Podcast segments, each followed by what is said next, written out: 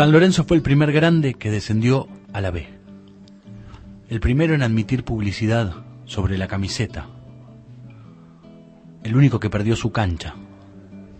En definitiva, un club de tránsito para grandes jugadores que empiezan o pasan por allí y después se van a otro club más rico. Ovaldo Soriano.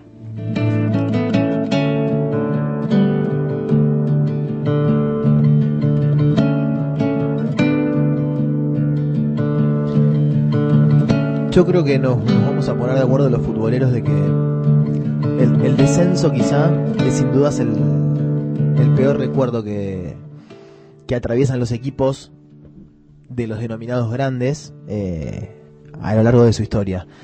Independientemente de, de todo lo que pase después, una vez que si tienen la posibilidad de volver a la máxima categoría, pero creo que es una es una marca que, que duele, eh, que es difícil de digerir, que es difícil de aceptar en todo el proceso, desde el momento que, que está empezando a suceder, eh, porque este es un caso muy, muy particular el que vamos a, tener en el tiempo hasta después de hoy, de un equipo que se fue al descenso y que tuvo que seguir, pese a haber seguido el descenso, jugando un tiempito más en primera sabiendo que ya se ha ido al descenso. Martín comenzó el bloque con sensaciones, ya vamos a hacer el recorrido. Por supuesto, pensamos que Juan Manuel, operador de este programa, de esta radio, eh, también persona de radio, por supuesto, eh, tenía que ser parte de este bloque como, como hincha, como sanlorencista y como una persona que tiene una visión bastante particular de las cosas. Así que, Juan, ¿cómo es hoy la sensación de ese momento, que es un poco lo que Martín estaba intentando describir, por supuesto desde otro lugar más analítico y no tan pasional por el club? Eh, ¿Se me escucha ahí? Perfecto. Perfecto. Bueno, eh, voy a tratar de... ¿Estás bien? Igual usted hable. usted Ah, hable. bueno, bueno.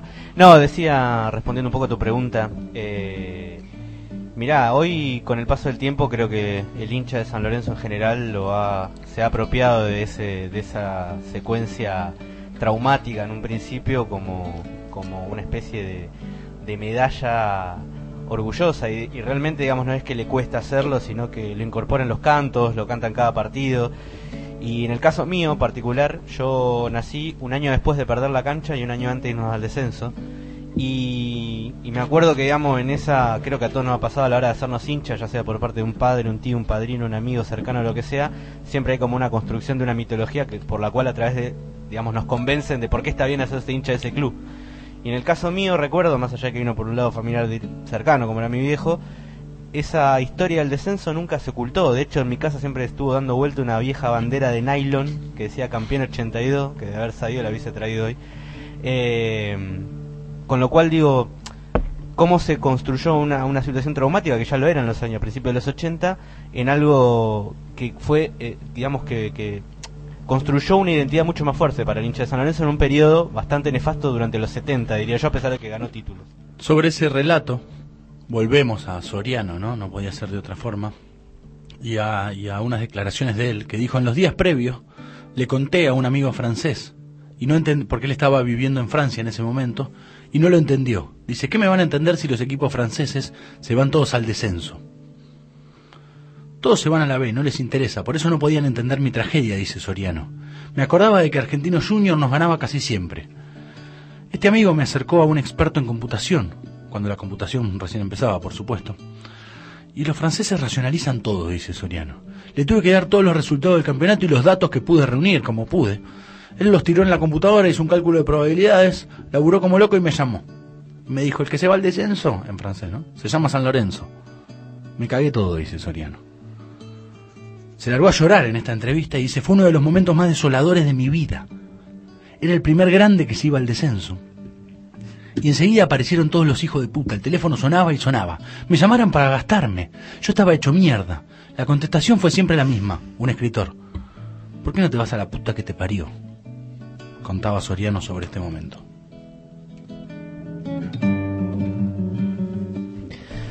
El hincha de San Lorenzo, como lo decía Juan, eh, a través de sus canciones, de las banderas y demás, eh, ha logrado, en cierto punto, minimizar el tema de, de lo que algo en su momento fue, fue terrible, como la pérdida de la categoría. Terrible desde lo deportivo, ¿no? Vamos a, a- poner las cosas como corresponden.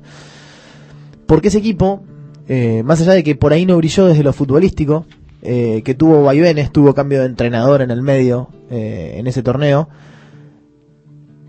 llenó las canchas en, en, todo lo, en todas las fechas donde jugó.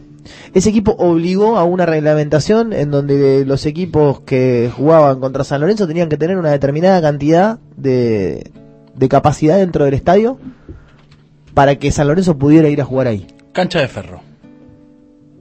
Rival Argentino Juniors, como bien contábamos. Última fecha, Metropolitano del 81.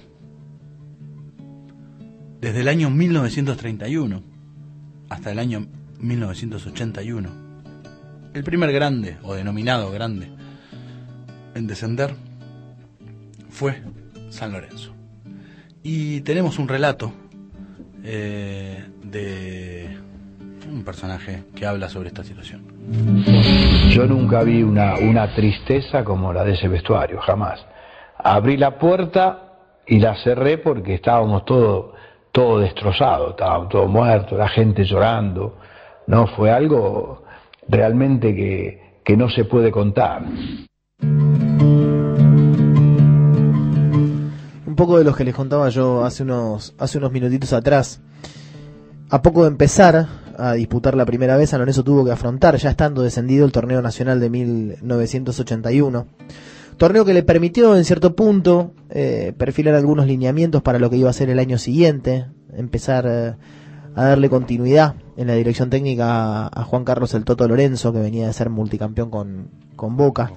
Poner en canchas juveniles, que luego iban a, a terminar siendo piezas claves en el, en el ascenso, como fueron el caso, por ejemplo, de, de Rubén Darío Insúa o de la Chancha Rinaldi. El elenco de Boedo cumplió un papel bastante discreto en esa zona, mientras esperaba la participación en, en otra categoría que desconocía, terminando cuarto entre siete participantes. Y a partir de ahí empezó a, a trabajar el operativo retorno. El año 82 es, vamos a hablar con Juan, alguna apostilla, el bloque no trata solo de eso, pero evidentemente eso tuvo muchísimo que ver. Y Juan lo decía sobre por qué San Lorenzo llega a ese lugar, a, a ese momento, a ese año y a esa categoría sin el viejo gasómetro. Y son varios los elementos, pero hubo ahí una conjunción de dirigencias que privilegiaron eh, supuestamente el mejoramiento económico del club en algunos aspectos, haciendo negociados con los políticos de turno. Cuando hablamos de políticos de turno, recordemos que eh, a fines de los 70 estaba la, la última dictadura militar.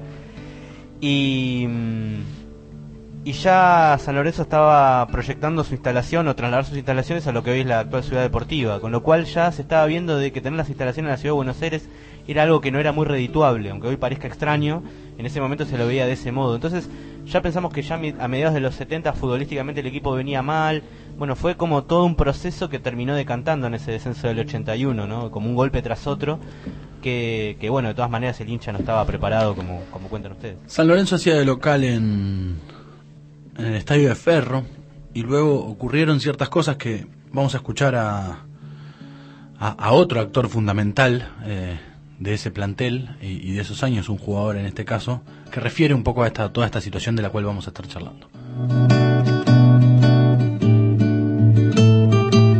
En las primeras fechas el equipo era local en la cancha de Ferro y sí, se llenaban siempre los estadios, iba muchísimo público, una gran convocatoria y como quedaba mucha gente afuera, a partir, no recuerdo bien si la quinta o sexta fecha, empezó a ser local en el estadio de Vélez Arfiel y bueno, se repitió lo mismo, por supuesto con el, doble de caudal de público, incluso algunos partidos nos tocó jugar en la cancha de River.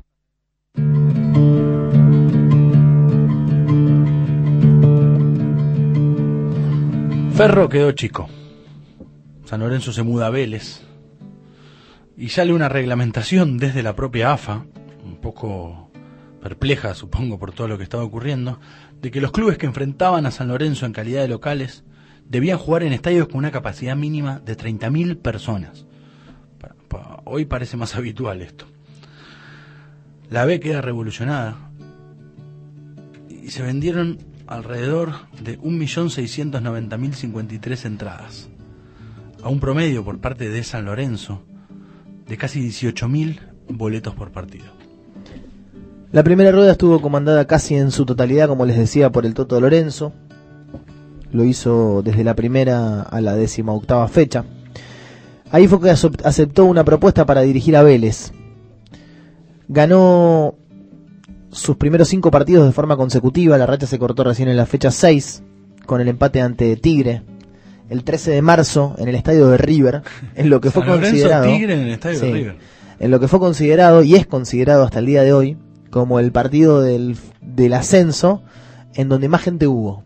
Estamos hablando de alrededor de 74.000 personas, algo que hoy en el estadio de River es imposible por la reducción que sufrió. Si, después estuvo River en esa categoría, no, pero la reducción de capacidad de todos los estadios del fútbol argentino fue, fue clara y en ese momento ya River tenía el estadio completo como lo tiene ahora. ¿no? Sí, y una aclaración también. Eh, estuviste hablando más arriba del promedio de venta de boletos por partido. Este, venta de boletos habría que, que, abrirlo un poco más en, y, y ver si es si te incluye la entrada del socio o no te incluye la entrada del socio.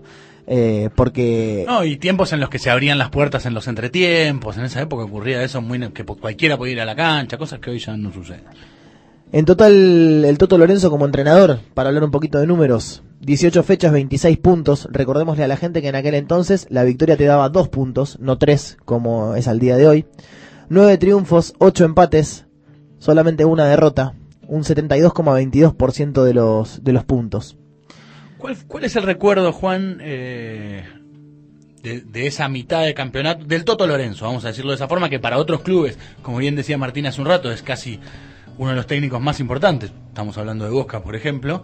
Eh, ¿Qué pasará en San Lorenzo? No, y más en, en, esta época, quizá, al día de hoy, es impensado que un entrenador se pueda ir directo de San Lorenzo a Vélez, por ejemplo. Independientemente de que estaban en dos categorías distintas. En el caso del Toto Lorenzo, eh, digamos, ya tenía una espalda importante porque él había sido el técnico del bicampeón del 72, entonces hay un recuerdo particular de que había sido, digamos, el cráneo de una de los últimos grandes alegrías que había tenido el hincha de San Lorenzo. Eh, entonces, en ese sentido, eh, tenía en algún sentido una espalda. Pero bueno, después este, empezaron a aparecer, eh, apareció un técnico que por ahí no estaba en la, digamos, la consideración general histórica del hincha San Lorenzo, porque de hecho ya venía de experiencias extrañas. Por ejemplo, Victorio Nicolás Coco, que también había sido un jugador que había sido parte del campeón del 72, fue técnico en el eh, durante la campaña del descenso en el 81, que hubo varios técnicos. Entonces, era, digamos, una desilusión general la que sufrió el hincha de San Lorenzo de que muchos tipos embanderados con la historia grande del club habían sido protagonistas del peor momento de la historia, ¿no? Eh, más o menos por ahí venía la cosa.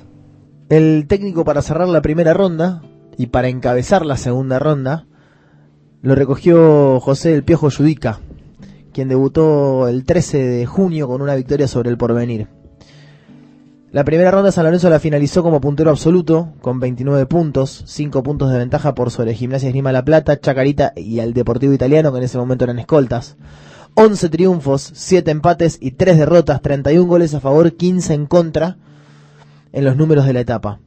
Ya con Judica, San Lorenzo en 24 partidos recolectó 32 puntos gracias a 14 victorias, 4 empates y 6 caídas. El, porcentaje de eficacia del Piojo Judica fue menor al del Toto Lorenzo, habíamos dicho 72, en este caso es un, casi un 67. Eh, San Lorenzo tuvo 57 puntos, tiempos en los que los puntos eran, eh, la victoria eran dos puntos, ¿no? Eh, en 42 fechas. Torneo largo. Torneo largo, exactamente. Ganó 23 partidos, empató 11, perdió 8 partidos. Y después hay algo que tiene que ver con el rendimiento y con la estadística que se dice que fue del 67,85%, sacando 8 puntos de diferencia a su escolta en la tabla general. Sí, si vos, si vos ves la, la, campaña, no pareciera ser una campaña brillante, pero es asombrosa la diferencia de puntos que le sacó el, al segundo en la tabla de posiciones. Todo esto se llama eh, la Revolución San Lorenzo. si uno busca artículos y todo, inclusive de la época, eh, se le dice la Revolución San Lorenzo porque por todo lo que ocurría alrededor de todo eso. Después la campaña iba demostrando que probablemente San Lorenzo iba a conseguir este ascenso. ¿no? En la fecha 39, allá por el 30 de octubre de 1982, San Lorenzo jugó con el Deportivo Español en la cancha de Boca. El 0 a 0 de, ese entonces le aseguró el primer puesto, pero todavía no lo dejaba como campeón.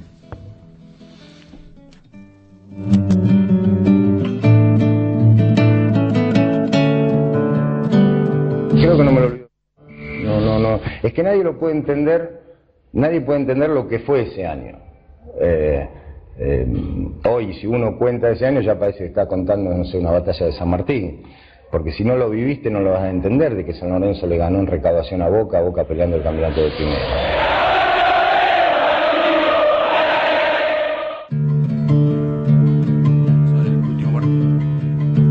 El día de la consagración fue el 6 de noviembre en cancha de Vélez. Aquel día San Lorenzo formó con Quiroga, Comelles, Viaín, Moreno, Héctor Osvaldo López, Quinteros, Insúa, Batalla, Héctor Raúl López, Reinaldi y Morel. Le bastaba solamente un punto para ser campeón. Le terminó ganando 1 a 0 al porvenir, con un gol de Rubén Darío Insúa de penal, faltando 9 minutos para, para que termine el partido. ¿Qué recuerdos tenés, Juan, de, de, aquella, de aquella jornada en la cancha de Vélez? En lo personal te diría que casi ninguno. Yo tenía tenía dos años, ya había cumplido dos años. Pero mi hermano, mi hermano que me lleva 13 años, en ese momento había ido con unos primos. Eh, él iba y venía de Corrientes y, y recuerdan que fueron a la cancha de Vélez y una de las cosas que más, obviamente no era habitual para él ir a la cancha, pero una de las cosas que más al día de hoy recuerda era la cantidad de gente que aparecía en lugares eh, insólitos dentro de una tribuna de fútbol, digamos. O sea, en una tribuna, cuando uno dice no, estaba atiborrado de gente, bueno, la cancha que es el día, cancha de Vélez, era gente eh, sentada casi en, digamos, en la platea de Vélez, sentada casi en los eh, alambres de púa que separaban a la cancha y en ningún momento hubo, hasta el final del partido, intento de invasión porque había una tensión todavía ante la posibilidad del ascenso no. Bueno, ese día Insúa hace el gol de penal contra el porvenir y y después fue como que la gente ya se olvidó del partido, digamos. él siempre dice eso, como que todos estaban pendientes de lo que pasaba en las tribunas. Como que era una mancomunión de una, procesión que duró todo un año, digamos, del partido con Argentino hasta ese día. Que prácticamente nadie, si le preguntás cómo fue el partido, quién dominó, quién fue la figura, nadie se acuerda de aquel partido. Porque creo que había una necesidad de abrazarse con desconocidos, digamos, de, de, de, de retomar esa senda perdida en algún punto, que igual iba a costar, pero que bueno, después durante años, yo qué sé yo, yo sin haber vivido eso, uno siempre recibía del otro lado el bozo de la B y lo hacía propio, aunque yo no, no me acordaba de haberme ido el descenso, haber estado ese día en la cancha de contra el porvenir. Y creo que en eso también está la construcción de la identidad de un club, aún en los peores momentos. Bueno, eso lo pueden hablar los hinchas de River Independiente por hablar de los grandes, pero también de los otros clubes al haber pasado un mal momento y creo que eso también hace a, lo lindo del fútbol que a veces la gente no lo entiende, digamos, ¿no? Cuando dice cómo van a llorar, cómo se van a pelear, bueno, qué sé yo, eso forma parte de esas cuestiones, por eso tengo esa referencia a través de mi hermano que no me cuento nunca del partido, pero sí me cuenta de lo que pasaba en la tribuna abrazándose con gente desconocida por ahí y que nunca más volvió a ver, digamos. Es muy es muy difícil ponerse en el, en el lugar de la, de la persona que, digo, hablando del hincha, ¿no? De la persona que está atravesando esa situación.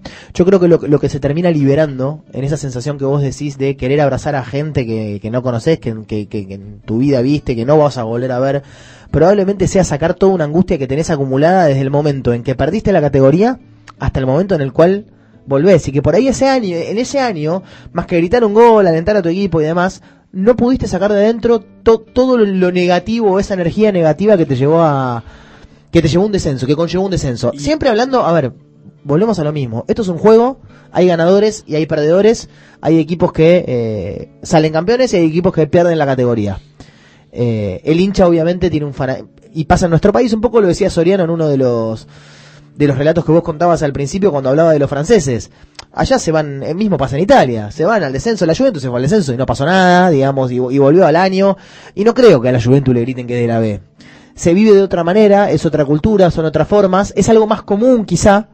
Eh, San Lorenzo fue el primero. Eso, la, la, gesta de ser el primero, luego seguido por Racing, y luego muchos años después, sí. el caso River, seguido, casi pegado del caso Independiente, ¿no? Eh, porque también ahí está, esos dos fueron seguidos y después vinieron los otros dos casos. Bueno, pero pasó también, perdón, eh, pasó también que tanto San Lorenzo como Racing, ya de, en, la década del 2000, eh, estuvieron muy cerca los dos de irse al descenso. Y quizá desde los dos lugares eh, en eso de, de, apoyar en el momento más complicado, de, de hacer sentir que, que, estamos con el, con el equipo y demás. Yo me acuerdo que el día que San Lorenzo jugó con, con Instituto, eh, la cancha explotaba. Y San Lorenzo perdía con Instituto y se iba al descenso. Está bien, había ganado la ida 2 a 1 en Alta Córdoba, pero podía perder ese día. Y Racing es un ejemplo Y el de Racing con Belgrano es similar. Es similar. Decía Juan, te justo te No, no, iba a decir eso que hablando de quienes se fueron, incluso antes que Huracán, porque hoy tal vez a los hinchas más pibitos de San Lorenzo, viste, se hacen lo, lo superado, Huracán, pero durante 5 o 6 años, Huracán te, te gastaba y tenía con qué, porque el primer grande que se había ido al descenso había sido San Lorenzo. digo. Entonces, esos idas y vueltas, digo, del fútbol, ¿no? Porque todo lo que hoy vos considerás que es y también, bueno, retiro lo que iba antes, es lo que enriquece un poco, pero no pasa de eso, ¿no? No pasa de esa cuestión realmente folclórica dentro del fútbol. E- e- Eso quería decir. Bueno, y las vueltas que tiene el fútbol, Huracán se fue dos, tres veces después de la, de la vuelta Y- inclusive de San Lorenzo a la primera división. clásico, eh. Y el que- bueno, ya hay otro- un tema de, de barrio y de historia que No, es y- independiente de las categorías donde esté cada uno. Y después, en el caso River, en el caso Independiente, digo, ah, hoy, ah, ya directamente se escribe la literatura sobre ese momento. Hay, hay cientos, de, no sé, cientos por ejemplo exagerando, pero hay varios libros del caso River y del caso Independiente en torno a esa gesta y a esa cuestión, pero que sin duda, sin todo lo que había ocurrido con ese San Lorenzo, que tal vez fue el que más grande la hizo, y por ahí no desde el juego, pero desde el juego no la hizo ninguno grande en realidad. Entonces, el, que- el que empujó desde otro lado, en aquel momento, sin duda que fue San Lorenzo. No, y conven- convengamos también que el, el descenso de San Lorenzo o el descenso de Racing, en una época en donde no existían los promedios y donde uno tenía una mala temporada y, se, y podía perder la categoría, eh, alertó, digamos, a, la- a las autoridades más importantes a, a meter esta pavada de los promedios para justamente tratar de eh, beneficiar a los equipos grandes. Un torneo malo, un equipo grande lo puede tener, pero es raro que arrastre varios torneos malos. Así todo Independiente y River perdieron la categoría y fíjate que en los dos casos volvieron para refundarse en cierto punto y mirá lo que son hoy. Estamos hablando del último campeón de la Copa Libertadores de América que la logró dos veces en los últimos cinco años eh, e Independiente volviendo a recuperar eh, parte de su historia a nivel internacional Y de la identidad, si y de la identidad eh, un tiempo después de haber vuelto a la primera división. Bueno, eh, San Lorenzo, siempre, eh, para mí es una sección muy San Lorenzo, el tiempo está después, en un montón de aspectos y, y es súper interesante y estamos en tiempos en los que también hay que hablar mucho de San Lorenzo porque, porque puede ocurrir lo mejor o pueden ocurrir que en el medio se queden muchos sueños truncos, ojalá que, que eso no ocurra en torno a San Lorenzo. Este fue el tiempo está después, Juan Manuel, Martín Gallo y aquí acompañándolos.